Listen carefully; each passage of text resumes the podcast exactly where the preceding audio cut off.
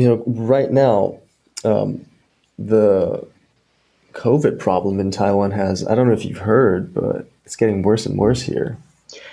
Yeah, that's why, um, yeah, um, I was kind of worried because, you know, I have family back there and uh, I hope everyone's doing well. But it seems like, you know, um, you guys being receiving vaccines, you know, either from Japan, I guess the US is also helping out. So, yeah, that's a good thing. How's the COVID right now in, in California, like where you're from, Torrance? oh, man, like, let me tell you, folks are ready to party. like, um, um, I mean, Cali's still all right because and a lot of folks being vaccinated, and you know, still most of them you see them wear masks and obeying um, whatever the guy the guideline is. Uh, but I was in Arizona for training, and they don't have the uh, you know the mandate to wear a mask. So yeah, I mean it's pretty wild. It's just weird, you know, because you're kind of you're used to seeing folks with masks, and now all of a sudden like everyone's just taking it off. Um, so yeah, and then June fifteenth, that's the date when they're gonna open everything back up. So I'm You're looking forward to see California or the yeah. whole U.S. Um, I'm not sure for the whole U.S., but I know June 15th at least for us. Uh, yeah. So restaurants, bars, and everything's back open. That's yeah, that's the case. So um, yeah, like I said, I'm looking for how um, you know, I'm pretty sure everyone is eager to you know get back to the normal but life, it's not, whatnot. It's not it's not spreading. Yeah, like we um cases, yeah, just really low. You know, I'm not sure if the like I'm not saying anything, but it's just my own opinion. But maybe if you know something you know to do like meddling with the numbers, I don't know. But you know, who knows, right? Who knows? But yeah. all right, all right. So okay, so the the numbers in California are, are really low. All right. Yeah.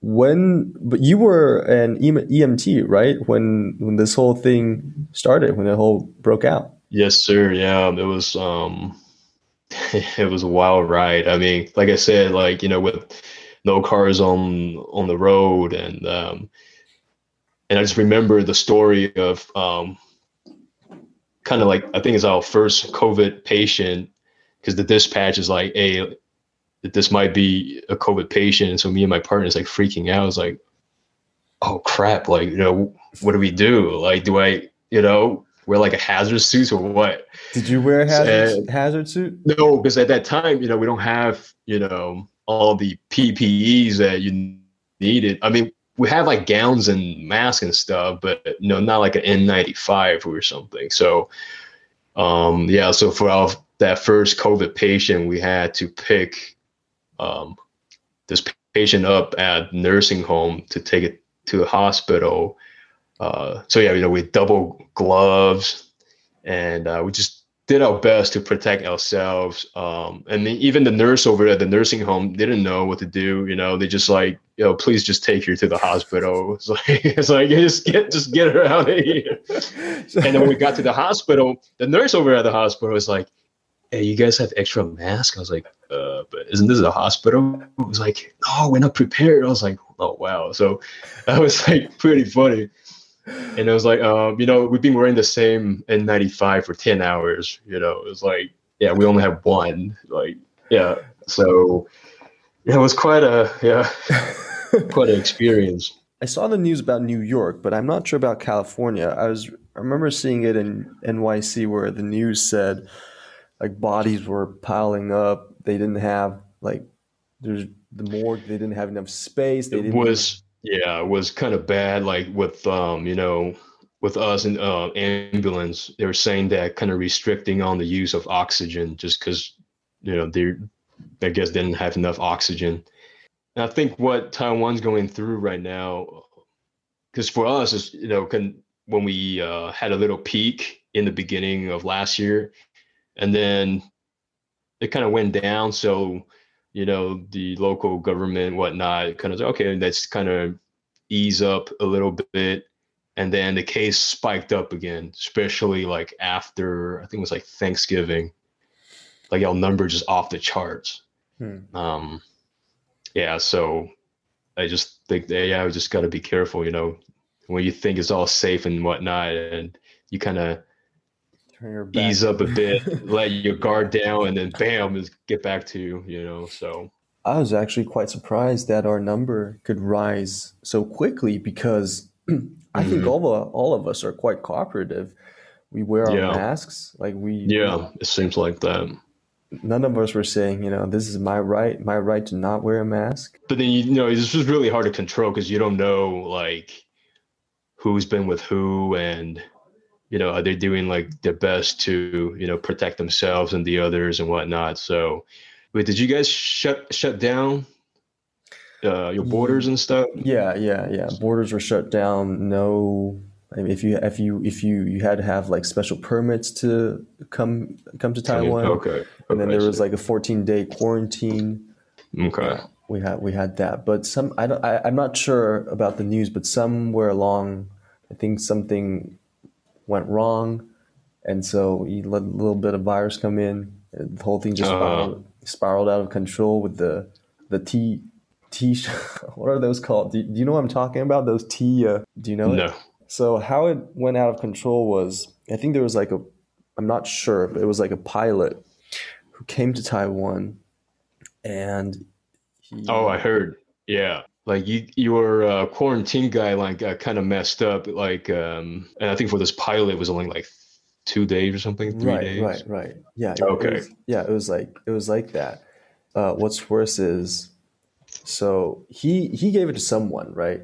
And that Uh-huh. someone went to went to these tea stores, tea shops. Okay. To drink talking- tea with.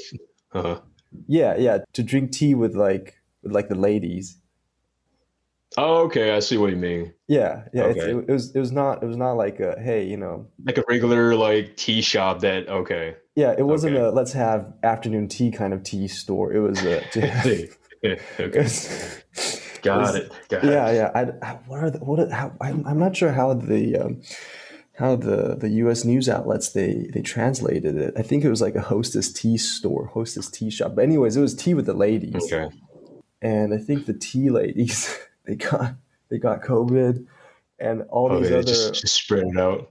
yeah, and all I these see. other other dudes also went to the tea store, Uh, and I think it was around the area Wanhua. Do you know you know where that is? Longsansi. It was around that area, and the whole thing just started over there, and so. Wanhua was kind of like a hot spot. It Yeah, was it's too of- bad. it was Yeah. kind of funny at first when the news came out because the the news the media they listed out like the more the dangerous areas and you know looking Mhm. at this chart it was all it was all tea Uh-huh. shop tea shop tea shop It was- Uh huh. it was, it was it would have been better if it was like a library oh okay so everybody they're trying to they're trying to study but no I mean, on the bright side, at least they had some fun, you know, before uh, yeah they, yeah that's true they had some before they messed up the whole thing. Yeah, at least they had some fun. That's true had some had some fun before everything went downhill Yeah. I mean, it's selfish, but hey, I mean, Do you have any big plans? You cele- celebrating with friends, going out to going out for some fun when you mean when they open up? Yeah, I don't know, man. Like, I'm still a little, you know, skeptical about this thing. I mean, I'm vaccinated. I've been vaccinated since uh, beginning of this year. yeah, um, still, you know, taking cautious and all that. But when I'm outside, uh, you know, work out, whatnot, yeah, I don't wear my mask. So, so because no- I mean, the study have shown that, you know, if you're outside, it, the uh, what the chance of getting it is a lot lower than in the indoor, in the close area. So, So just stay Yeah. like in well ventilated area. yeah, pretty much. Um, yeah. Hitting the tea stores. You know, maybe we do have some tea stores. Um, oh no, we have we have these um, back in college. They call it like the the Vietnamese coffee shop. It's probably like similar what what you're talking about. You know, happy ending. But I don't know if your listener want to. You know, let's let's keep it PG thirteen here. You know, so That's fine. I'll just I'll just have a disclaimer. I'm just if you have kids, you know, later part, you know, just want to cover. it's very educational. You know, either way, like they're gonna find out about it, so might as well, you know, just So you said you also work with a volunteer organization called Rubicon. Uh, what sort of work do you do there? So uh, I've been with Team Rubicon since um, I think 2014, so like six, seven years. Uh, we do uh, disaster response and recovery. So when the disaster hits, you know, we'll send volunteers out there to help the, uh, you know, provide relief for the uh, disaster victims.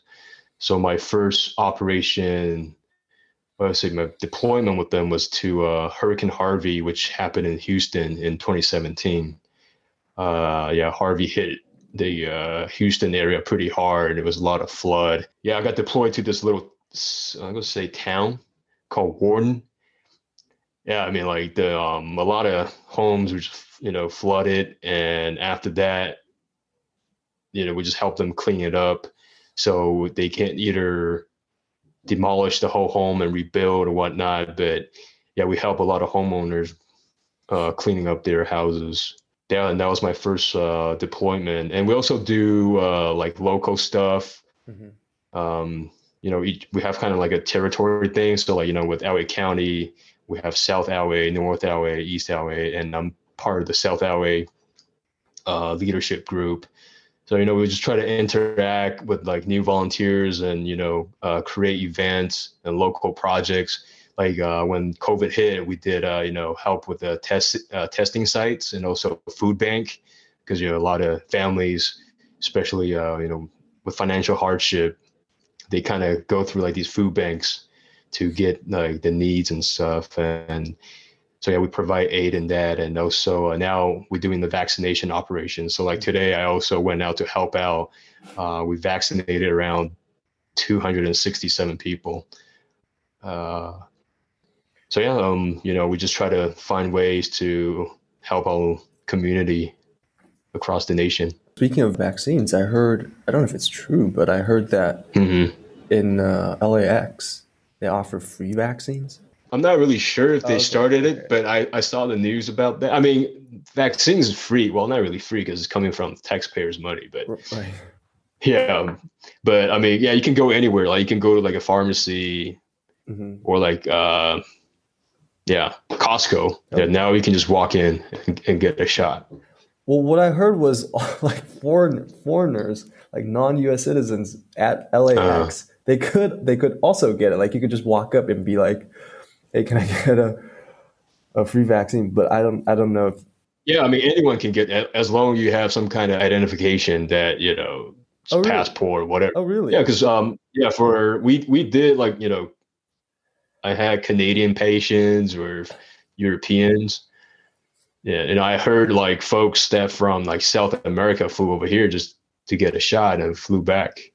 Oh, okay. so, they, so, so they do give. So you do give out shot, shots. Anyone, yeah, anyone can get it. Yeah, I mean, if you, you yeah, if you want, you can fly over here. You get a shot. You don't have to wait. Yeah. and you get the the good stuff, right? What's the what's the main the uh, good stuff? yes, you have options. Yes, you have three options. What are yeah. the, the the the brands? Uh, the the major. Uh, COVID? I mean, just you know what you heard on the news: Pfizer, Moderna, uh-huh. And Johnson and Johnson. Which one do you think? Those is, are the three. Which one is like the most? I mean, I one? I to me the uh, just personal preference, but with Johnson and Johnson, just one shot and you're done. Yeah. But for Moderna and Pfizer, you need two shots. I had Moderna. I don't know. I, am not sure if it's working. I think it's working. You know, because what the? I don't know. You know, but yeah, I mean, just really p- depends. Because I mean, Pfizer. Some folks like Pfizer you don't have to wait for too long for your second shot. It's like 21 days. Okay. You know, um, but Moderna is 28 days. Okay. Okay. So yeah. So when you're giving them out, people can choose between the uh, people can choose among the three depends on the clinic um, you know whatever they could uh, get on their hand but for us uh, we started out with moderna and then later on we requested for pfizer because just you know because pfizer was approved to to be given to uh, kids from 12 and above and i think moderna they just uh, apply for approval from fda as well so maybe you know soon Moderna could be used on kids as well. Okay. So yeah, yeah.